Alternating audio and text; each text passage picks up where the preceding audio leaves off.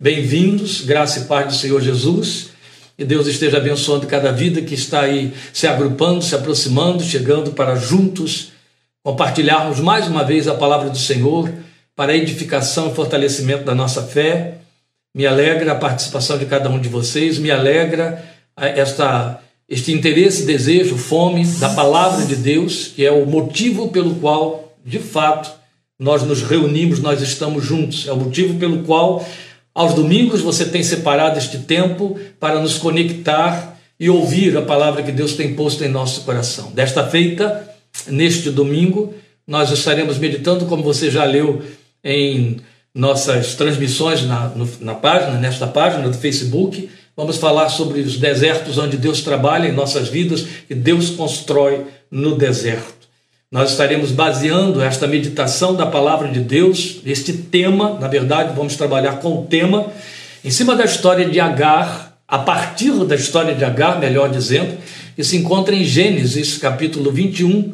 Nós leremos os versículos de 8 a 20, eu estarei fazendo a leitura imediatamente após a nossa oração, porque vamos começar hoje com nossa oração. Então eu convido você a participar desse momento de oração para que o Espírito de Deus se assenhoreie, encontre espaço em nossos corações, em mim, em cada lar, em cada vida que está em conexão conosco e aqueles que estarão participando posteriormente desta transmissão, de forma que não haja impedimento algum de nenhuma espécie para que a palavra de Deus penetre o nosso coração, frutifique e volte para ele, levando os frutos que hão de glorificar o seu santo nome. Vamos falar com Deus nesta hora. Bendito e eterno Deus, Deus de toda a nossa esperança, nosso Abba, por meio de Cristo Jesus, Senhor. Com gratidão a Ti, nós levantamos a nossa voz esta tarde, rogando que na Tua misericórdia venhas ao nosso encontro através da Tua palavra e que tu te sirvas dela para falar ao nosso coração pelo teu espírito. Ilumina-a em nossos corações, faz-a amplificar-se em nossa fé, para que ela volte a ti levando os frutos para os quais ela foi enviada ao nosso encontro neste dia de hoje. E por tua misericórdia, serve-te dela para nos confortar, esclarecer, orientar, edificar, exortar, aparelhar, de maneira que produza aquele propósito que está no teu coração. Cremos firmemente, meu Deus, que tu tens um compromisso com esta palavra, este tema que tens trazido ao nosso coração para esta tarde, e rogamos que te sirvas dela e dele, do tema, para que ela profeticamente fale ao nosso coração e nos abençoe. Que seja para a glória de Cristo Jesus, teu Filho, em tuas mãos colocamos todas as vidas que se acercam, ó Deus, da tua palavra e deste, desta mídia para receber esta ministração, para que haja bênção, haja edificação e o Senhor vai ao encontro de cada vida, traduzindo esta palavra nos corações para muito além das expectativas e das motivações pelas quais elas se acercam deste momento para juntos ouvirmos a tua voz. Trata conosco, te rogamos, pelas misericórdias de Cristo Jesus, Senhor, em cujo nome oramos a ti e te agradecemos. Amém. Amém. Muito bem, queridos irmãos, nós queremos que vocês nos acompanhem, por favor, na leitura da palavra de Deus em Gênesis, capítulo 21. Como eu disse, para pensarmos neste nosso tema, Deus constrói no deserto, nós vamos começar com a história de Agar e vamos usar a história de Agar como fundamentação para o tema. Nós não vamos fazer uma ministração expositiva sobre ele. Então, por favor, lendo aí a partir do versículo 8 do capítulo 21 do livro de Gênesis, nós vamos ler a história de Agar e seu filho Ismael, banidos por Abraão de Berseba e expulsos do convívio deles para, para dentro de um deserto, para onde ela foi com seu filho e que então inspira a nossa meditação de hoje. O menino cresceu e foi desmamado. No dia em que Isaac foi desmamado, Abraão deu uma grande festa. Sara, porém, viu que o filho que Agar, a egípcia, dera a Abraão, estava rindo de Isaac. E disse a Abraão: Livre-se daquela escrava e do seu filho, porque ele jamais será herdeiro com meu filho Isaac. Isso perturbou demais Abraão, pois envolvia um filho seu. Mas Deus lhe disse: não se perturbe por causa do menino e da escrava. Atende a tudo que Sara lhe pediu, porque será por meio de Isaac que a sua descendência há de ser considerada. Mas também do filho da escrava farei um povo, pois ele é seu descendente. Na manhã seguinte, Abraão pegou alguns pães e uma vasilha de couro cheia d'água. Entregou-os a Agar e, tendo-os colocado nos ombros dela, despediu-a com o menino. Ela se pôs a caminho e ficou vagando pelo deserto de Berseba. Quando acabou a água da vasilha, ela deixou o menino debaixo de um arbusto e foi sentar-se perto dali, à distância de um tiro de flecha, pouco mais de 100 metros. Porque pensou: não posso ver o menino morrer. Sentada ali perto, começou a chorar. Deus ouviu o choro do menino e o anjo de Deus do céu chamou Agar e lhe disse: O que a aflige Agar? Não tenha medo. Deus ouviu o menino chorar lá onde você o deixou. Levante o menino e tome-o pela mão, porque dele farei um grande povo. Então Deus lhe abriu os olhos e ela viu uma fonte. Foi até lá, encheu de água a vasilha e deu de beber ao menino.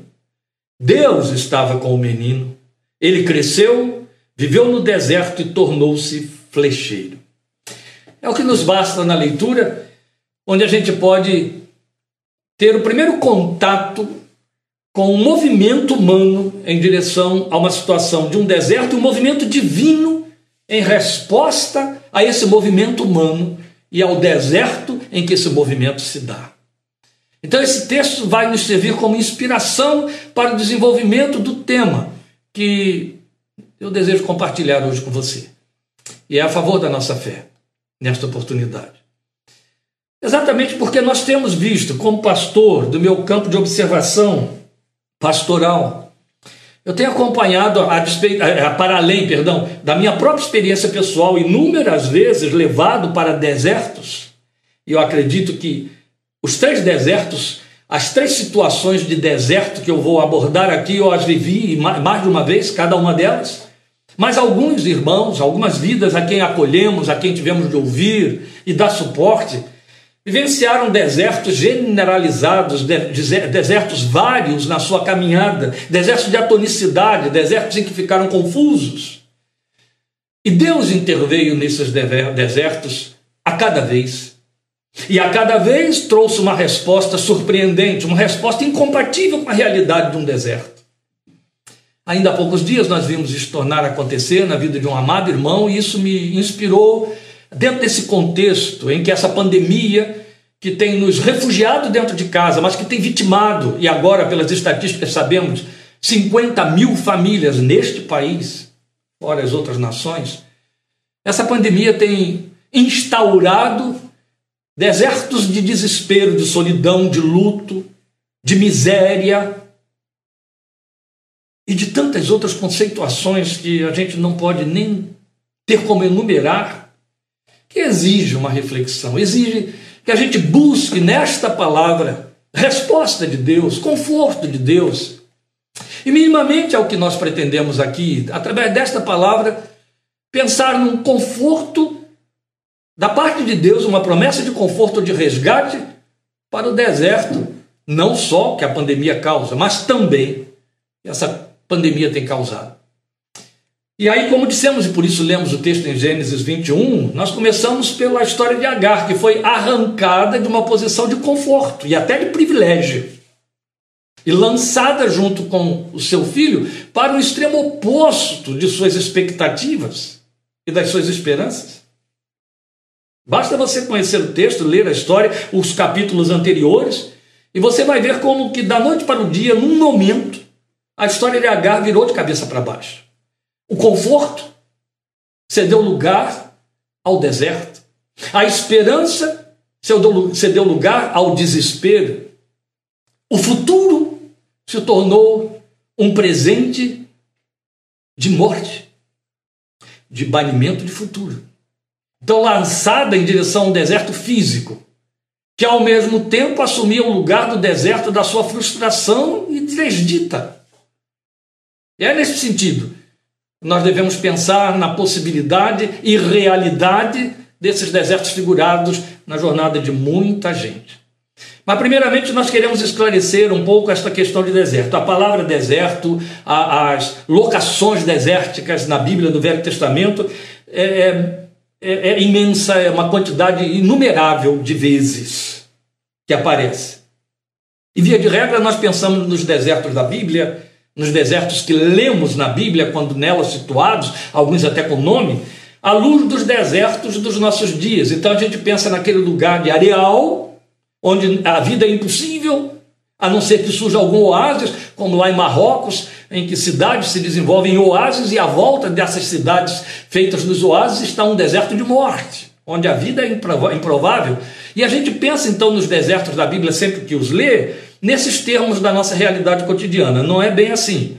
Primeiro, porque alguns daqueles desertos citados pela Bíblia, de fato, se tornaram esses desertos secos de antivida que existe hoje na geografia.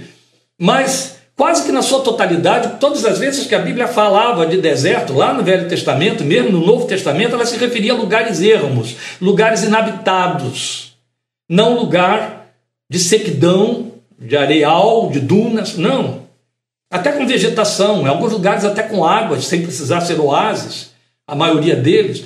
Mas para falar de falta de habitação, de falta de provimento, de falta de recurso à mão, deserção e erro.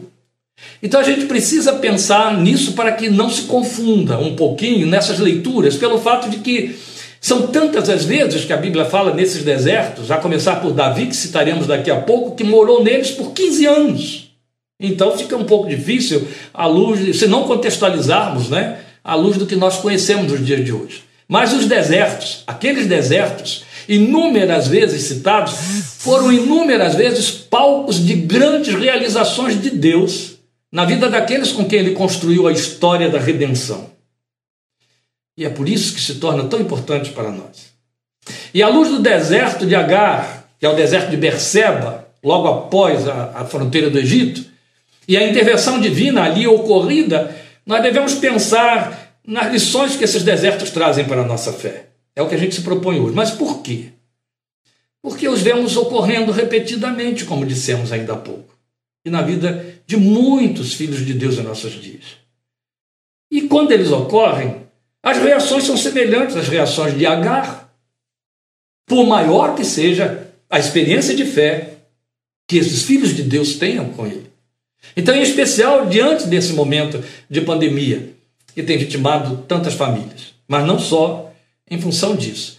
Mas é inevitável pensar em alguns desertos de aparente desamparo que, vez por outra, acomete alguns de nós. Então são momentos de transe, são momentos de angústia que parecem interminável. E aí conceitua um deserto. São terrores na alma, sensação de abandono, sensação de desamparo, de afundar sem possibilidade de retorno, ou momentos de desesperança que atordoam e levam a pânico. Os personagens do deserto de Berseba viveram exatamente esse coquetel de emoções atordoadoras, Agar e seu filho. Banidos, partiram sem rumo, e o pouco que tinham aprovisionado acabou. Não deu, por exemplo, para que a travessia fosse feita. Então acabou em meio ao nada. Atonicidade, desespero, lágrimas, vão ocupar a alma, vão alagar a alma numa linguagem bem psicológica. E aí é evidente, o pensamento se atordoa, se confunde, se restringe, impossibilita raciocínio. A perspectiva, se havia, era de morte trágica, muito sofrida, a ponto dela botar um menino distante dela, mais de 100 metros, para não ver o sofrimento dele morrendo de sequidão.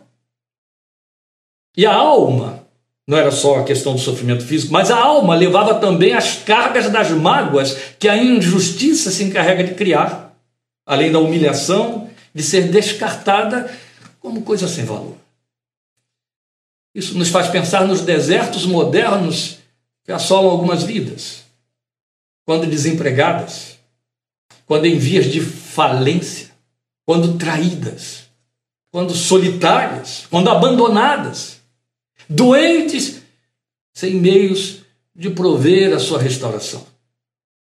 E ainda uma esteira de tantas outras situações impossível de serem aqui enumeradas, mas que nós podemos ver bem os efeitos que produzem, que são semelhantes e que configuram esses desertos particulares.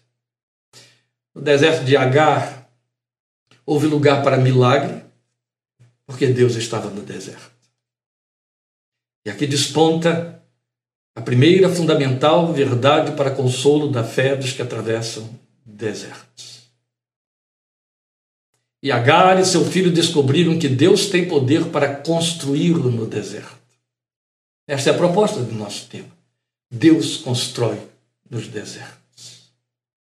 Não é o palco em que a gente gostaria que Deus fizesse construções. Mas eu quero lhe dizer, à luz da palavra de Deus, experiência cristã, experiência pastoral, que é a matéria-prima de que ele se serve para fazer construções na nossa vida. Interessante o fato de que ele não tirou Agar e seu filho do deserto em que estavam mas entrou lá e operou lá, bem do âmbito de promessas do quilate de Salmo 91, estarei com ele na angústia. Bonito, né? O Salmo 50, versículo 15, diz coisa semelhante, repete, na verdade, a profecia. Então Deus entrou lá no deserto de Agar e operou lá, construiu nele as suas vidas. Fez construção no seu deserto a partir dele a favor daquela pequena família. Isso nos leva a pensar quais os desertos possíveis de nos acometer e o que Deus pode neles construir. Deus se envolve em todos eles? É uma pergunta. Eu creio que temos resposta histórica desse agir do Senhor em Sua palavra. Então, Comecemos pela questão: quais são os possíveis desertos? O de Agar, deserto de Berseba, ilustra ou traz a resposta, ou uma das primeiras respostas a esta questão. Quais são os desertos possíveis? Então já lemos sobre o deserto de Agar. O que, é que eu vejo nele? Eu vejo nele o deserto da injustiça. E pense: injustiça perpetrada por Abraão, que recebeu de Paulo em Romanos capítulo 4 o título de Pai dos que creem. Então estamos falando de um líder espiritual. E a injustiça que ocorreu, que acometeu Agar e Ismael, foi perpetrada por ele. E não deixou de ser injustiça. Porque foi perpetrada pela vontade dos homens. E quando o deserto vem produzido pela vontade dos homens ou das circunstâncias, para incluirmos aí a pandemia e o que ela produz. Ele é mais corriqueiro do que se pensa. Bem mais. Nele se enquadram o desemprego, as enfermidades oportunistas, estamos falando então de circunstâncias, os acidentes, que não são programados, é evidente, né? E também as catástrofes fazem parte desses desertos de injustiça que interrompem sonhos, que aniquilam esperanças, que tiram o chão. Então é próprio hoje das famílias acometidas pela virulência do Covid-19. Tragédias sociais e domésticas também se enquadram aqui. E como no caso de Agar, podem ter como agente até mesmo um justo. Mas para falar um pouquinho da questão do que tem acontecido, ou de pandemia, vale pensar no fato de que temos feito uma associação por conta dos, dos noticiários, das famílias enlutadas, e nem sempre pensamos no desdobramento desse luto, porque a virulência que tem ceifado vidas de uma forma tão imediata deixa um rastro depois de tragédia que se soma à dor da perda e, da, e perda dentro de um contexto de isolamento. Mas alguns têm a sua história totalmente interrompida. Mulheres que enviuvam com filhos pequenos e que, sem ter havido tempo, esteio, meios de se aprovisionar para o que quer que seja. E o deserto se instala.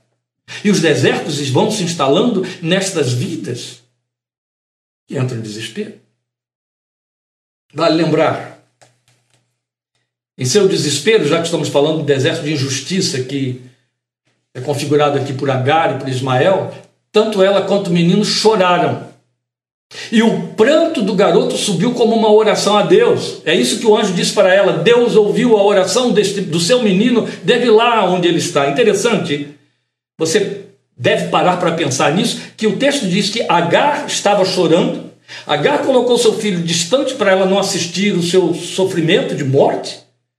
Mas quando o anjo diz que Deus entrou, Deus interferiu para naquele deserto para mudar e trazer uma resposta, diz que Deus ouviu o pranto do menino. E eu penso que há um diferencial aí. Não estou aqui querendo, hipótese alguma, soltar pedras sobre Agar, já basta o que ela sofreu por mão de Sara e Abraão. Mas essa diferenciação feita, Deus ouviu o choro de Ismael quando a própria Agar estava chorando também, e Deus responde à mãe daquele a quem ele ouve. Me faz pensar no fato de que algo diferente houve no choro de Ismael, filho de Abraão, descendente, até que nascesse Isaac, ouviu do seu pai as histórias do seu Deus em quem creu. E é provável que o pranto de Ismael tenha sido um pranto de oração, uma súplica.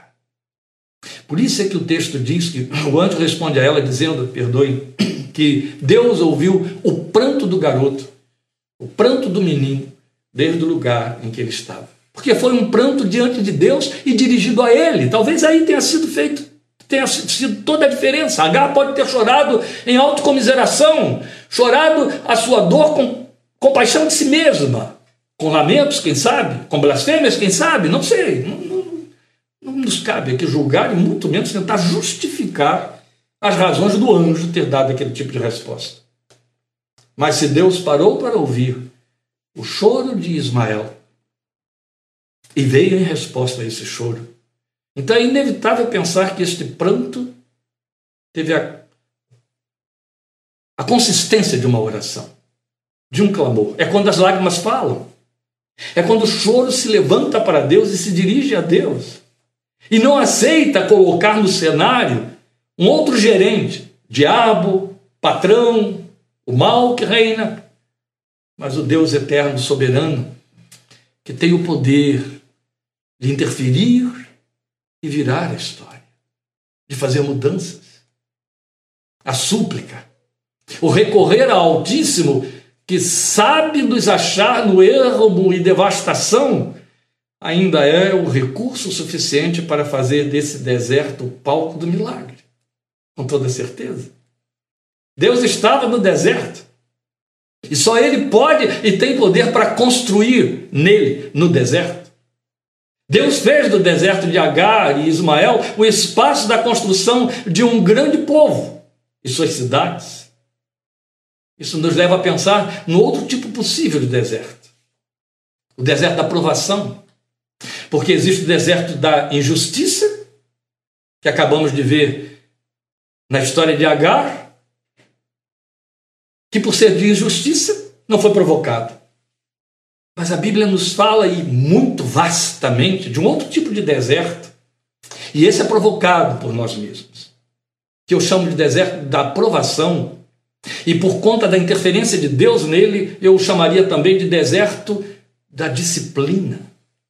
É provocado por nossa natureza contumaz, rebelde e difícil.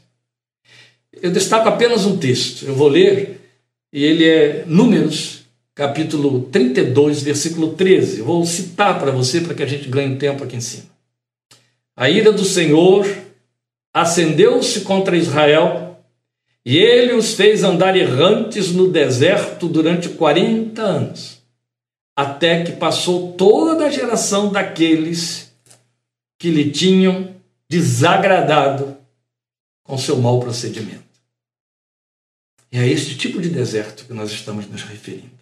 Para quem conhece a história bíblica, esse foi o longo deserto da peregrinação de Israel antigo 40 anos, que poderiam ter sido apenas 40 dias de uma peregrinação difícil, mas curta e objetiva. Apesar da causa desse deserto, e é para isso que eu chamo a sua atenção, Israel aprendeu algo que é inesquecível onde a gente pode encaixar a gloriosa promessa de Lamentações 3:22. As misericórdias do Senhor são a causa de não sermos consumidos. durante 40 anos, a despeito do fato de ter provocado aquele deserto no qual entrou, Israel pôde viver isso e testificar disso e transferir a mensagem desta experiência para suas gerações posteriores até os nossos dias. Em cima disso, quantas profecias foram produzidas e registradas na palavra de Deus. Mas o que isso tem a ver conosco? O que aquela história de Israel do deserto provocado tem a ver conosco? Quantas vezes a nossa precipitação, a nossa vontade afoita, ou as mais sementeiras que fazemos, nos levam aos desertos da provação e das perdas. Mas ainda ali, eis a graça. Foi o que Israel experimentou. Quantos milagres Israel vivenciou pela manifestação divina naqueles dias? Não faltou o pão diário, você conhece o nome desse pão? Maná, ao longo daqueles 40 anos. Não faltou água, ainda que às vezes ela tivesse que ser tirada de uma rocha. Não faltou carne, ou seja, não faltou provisão, embora fosse o deserto da desobediência. Mas olha aí a graça. Olha a misericórdia que se renovava a cada manhã, muito mais figuradamente na forma do maná, que não deixou de cair 40 longos anos. Não faltou presença manifesta de Deus. Ora, pela aparição da coluna de nuvem de dia, ora pela coluna de fogo à noite, mas sempre presença de Deus. Não faltou luta e vitória pelo braço do livramento divino. Não faltou ensino, não faltou orientação divina, não faltou palavra, não faltou criação, não faltou construção, não faltou moradia. E era juízo. Ju deserto, eh, deserto, perdão, da disciplina. Ele fez. Era o espaço da aprovação, mas era assistida. É isso que chamamos de graça. Deus morou com Israel no deserto cada um daqueles dias dos seus longos 40 anos. Israel viveu a verdade preconizada em Deuteronômio 33, 27. Por baixo de ti estende os braços eternos, glória a Deus. Porque não podia cair mais do que caiu, mas tendo caído, ainda encontrou os braços divinos por debaixo. Isso está oferecido a mim e a você. Mesmo quando nós nos enfiamos por dentro desses desertos da desobediência, das precipitações, das afoitezas, da nossa contumácia e outras coisas semelhantes. Ainda um último aspecto a considerar de um deserto não só possível quanto necessário à nossa fé. É aqui que os corações tremem, é aqui que a fé balança, é aqui que a confissão fica tentando achar um meio termo, uma negociação para dizer não, não é assim, Deus não faz desse jeito. Oh, oh. É só o que ele faz. É o deserto da capacitação. Ele é de tal ordem que eu tenho a ousadia de pensar que é o único palco onde Deus de fato constrói. Deus constrói no deserto da capacitação. Colocando melhor, Deus nos leva para o deserto no qual Ele nos capacita, no qual Ele quer construir. Porque é no deserto que as nossas fraquezas se evidenciam, afloram, e aí se cumpre a palavra inegociável que diz que faz parte dos absolutos de Deus. O meu poder se aperfeiçoa na fraqueza. É nos desertos que nós perdemos o poder de concorrer com Deus, de oferecer resistência, porque ali as forças caem. É só olhar Agar é só pensar nos personagens que vamos trazer aqui agora e você vai entender exatamente isso. Este é o momento em que não há como negociar, não há como disputar, não há como pretender ter resposta por si mesmo, fabricar a resposta. Não. Ou eu aguardo a intervenção de Deus, ou eu espero, como disse Jeremias em Lamentações, em silêncio o livramento do Senhor, as coisas se complicam mais. Então ele nos leva para o deserto que nos desarma. Ele nos leva para o deserto onde a nossa vontade perde a força de concorrer com a de Deus, disputar com Ele. E onde o seu poder e a sua graça fluem com leveza, com liberdade. É onde eu gosto de dar asas à imaginação da minha fé e pensar que nesses desertos que a gente descobre a doçura, a delícia e o prazer do oásis.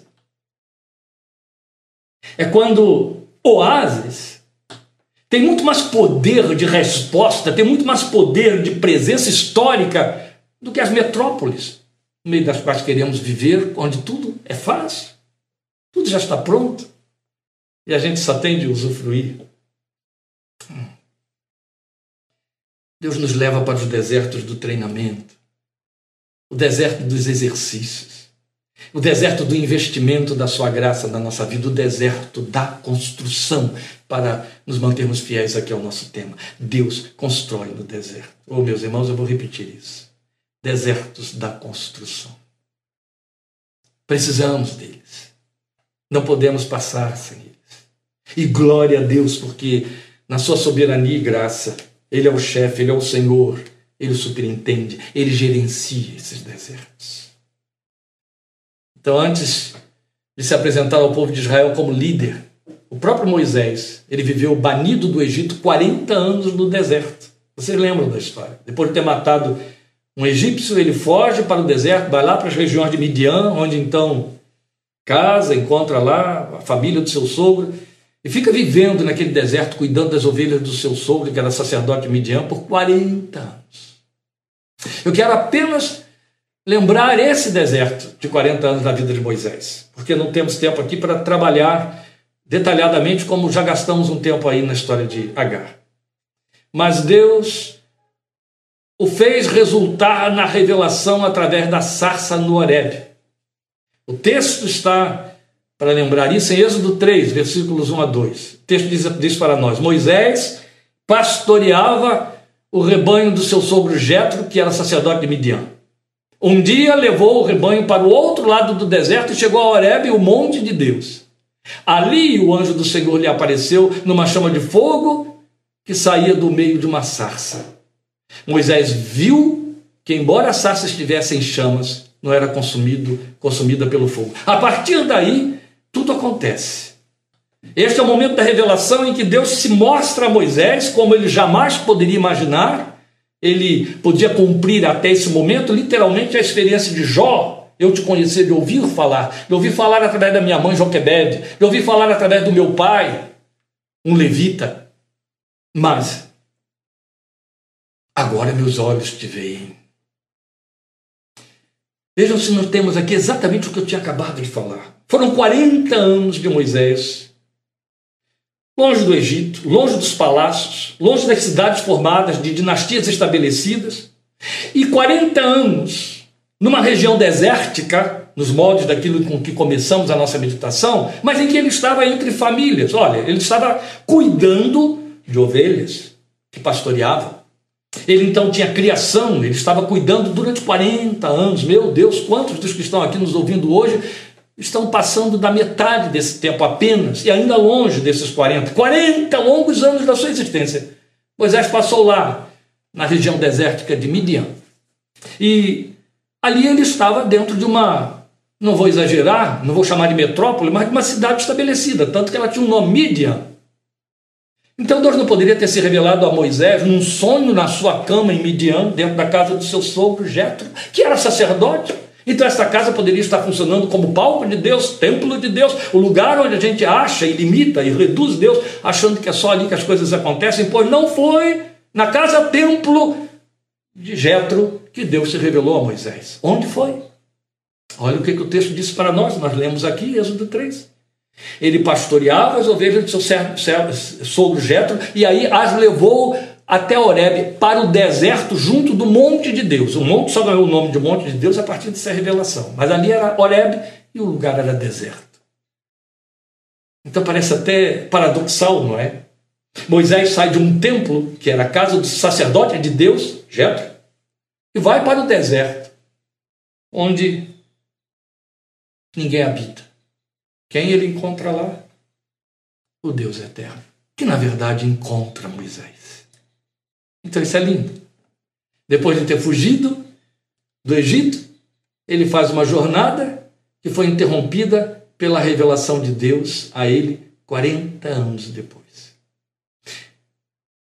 E aí, eu quero só enfatizar isso para você.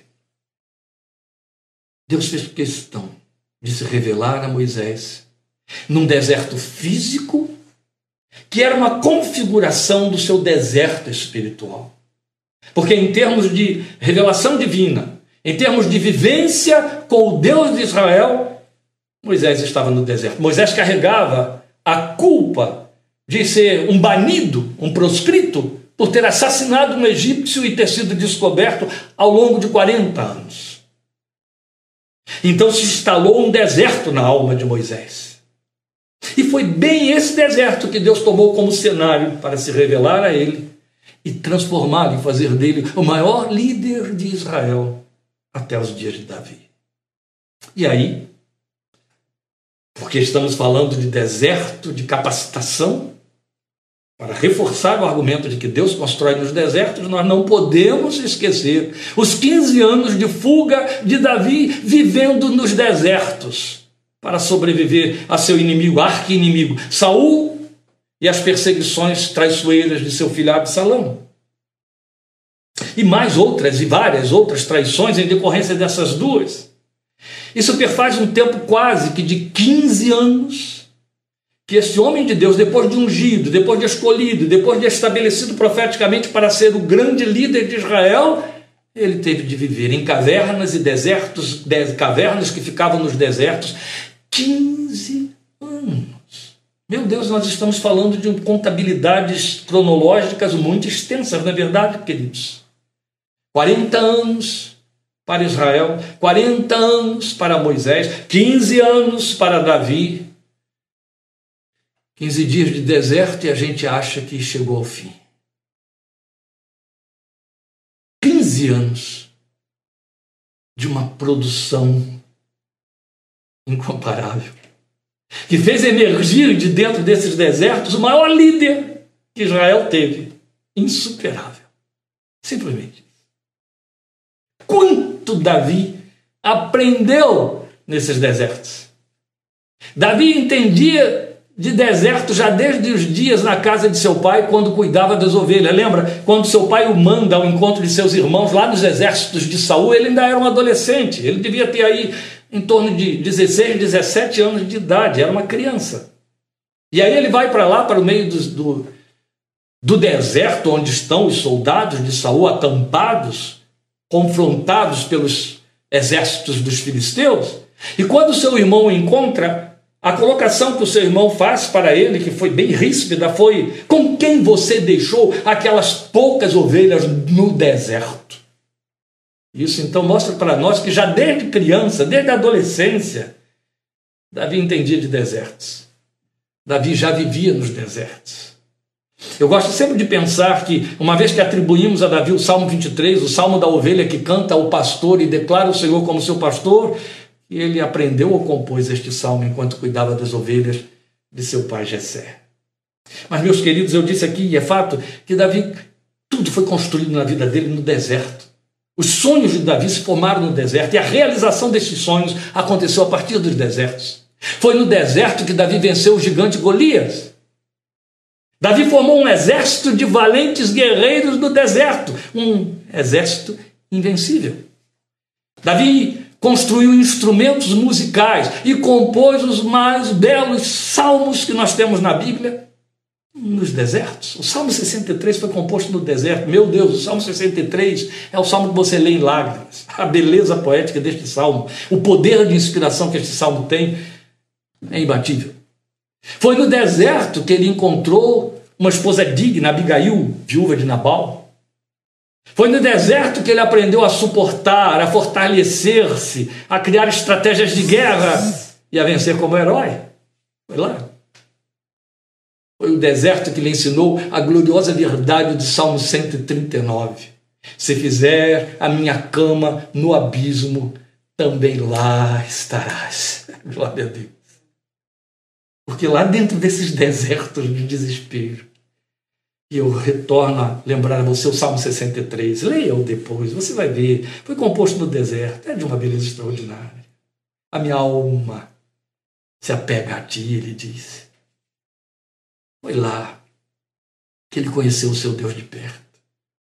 Foi ali que gemeu, chorou, e Deus se revelou profeticamente a ele, vezes sem conta.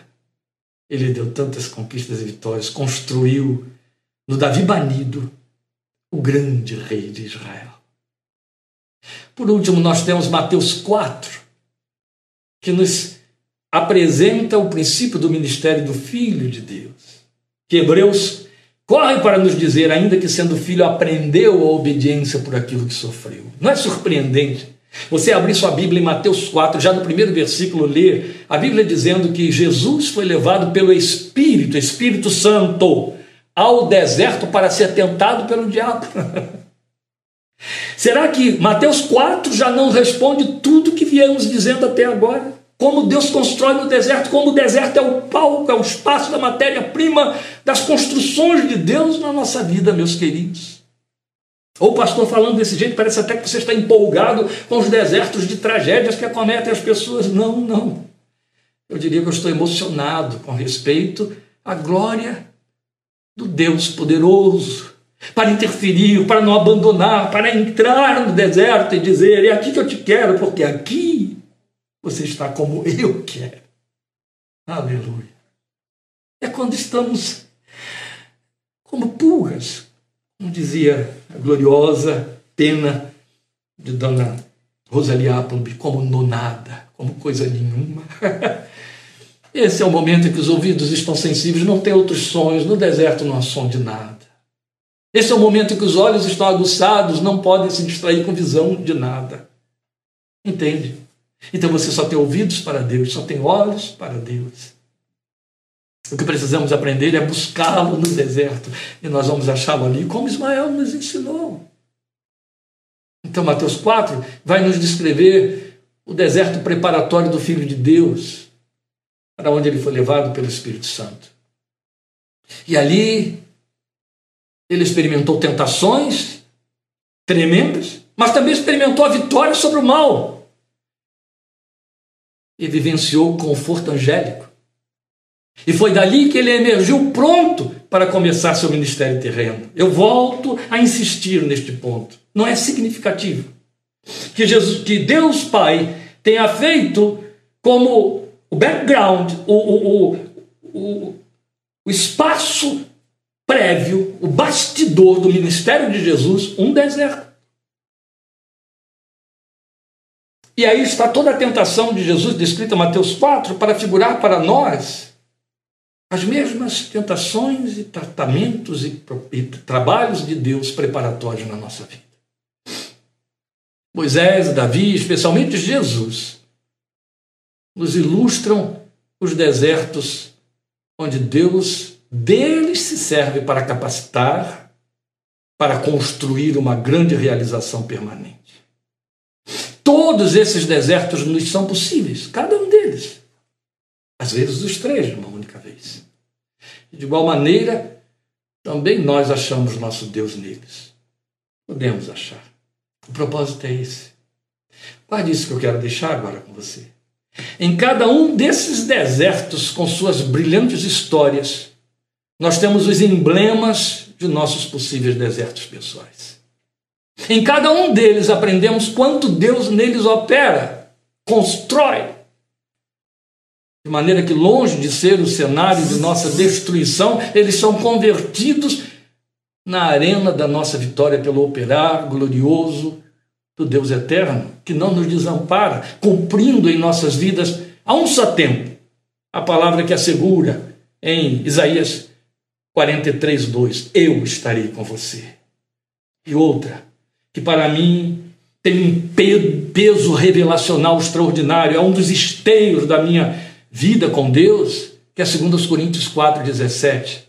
Pois os nossos sofrimentos leves e momentâneos estão produzindo, glória a Deus, para nós, uma glória eterna que pesa mais do que todos eles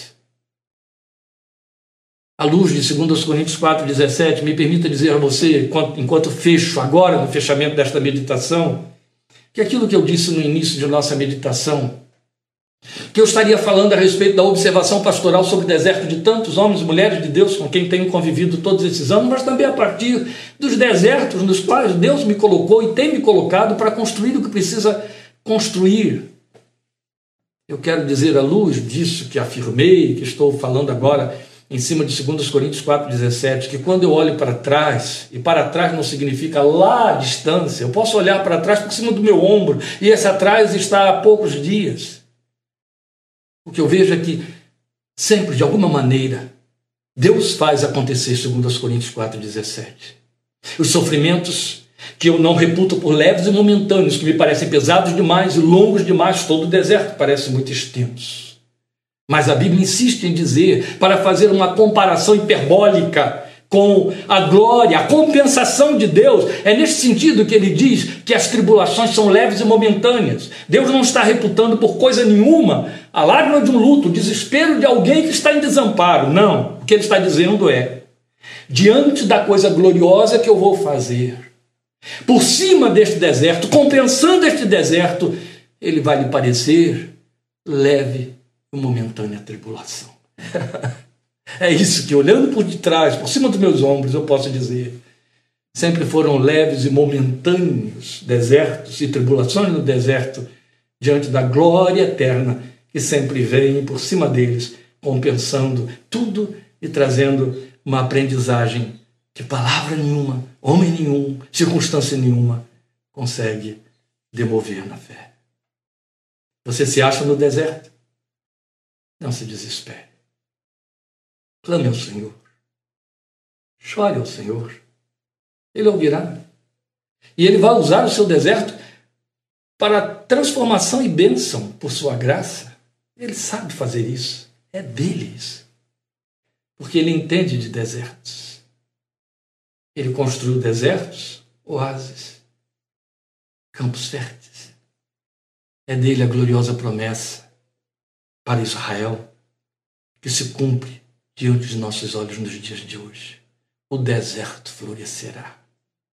A região árida, ocupada na Palestina pelos judeus da atualidade, hoje planta e exporta para o mundo laranja e outras riquezas mais, cumprindo gloriosamente a promessa feita em Isaías. O deserto florescerá. Meu irmão, minha irmã, Está ruim, está difícil, você está no deserto. A promessa não vai cair. O que ele te disse, o que ele diz na sua palavra e você pode receber pela fé hoje é: o deserto florescerá. É Deus que o faz florescer por sua graça. Louvado seja seu santo nome. Deus te abençoe, te guarde e fortaleça. Estaremos juntos, se Deus quiser, domingo outra vez.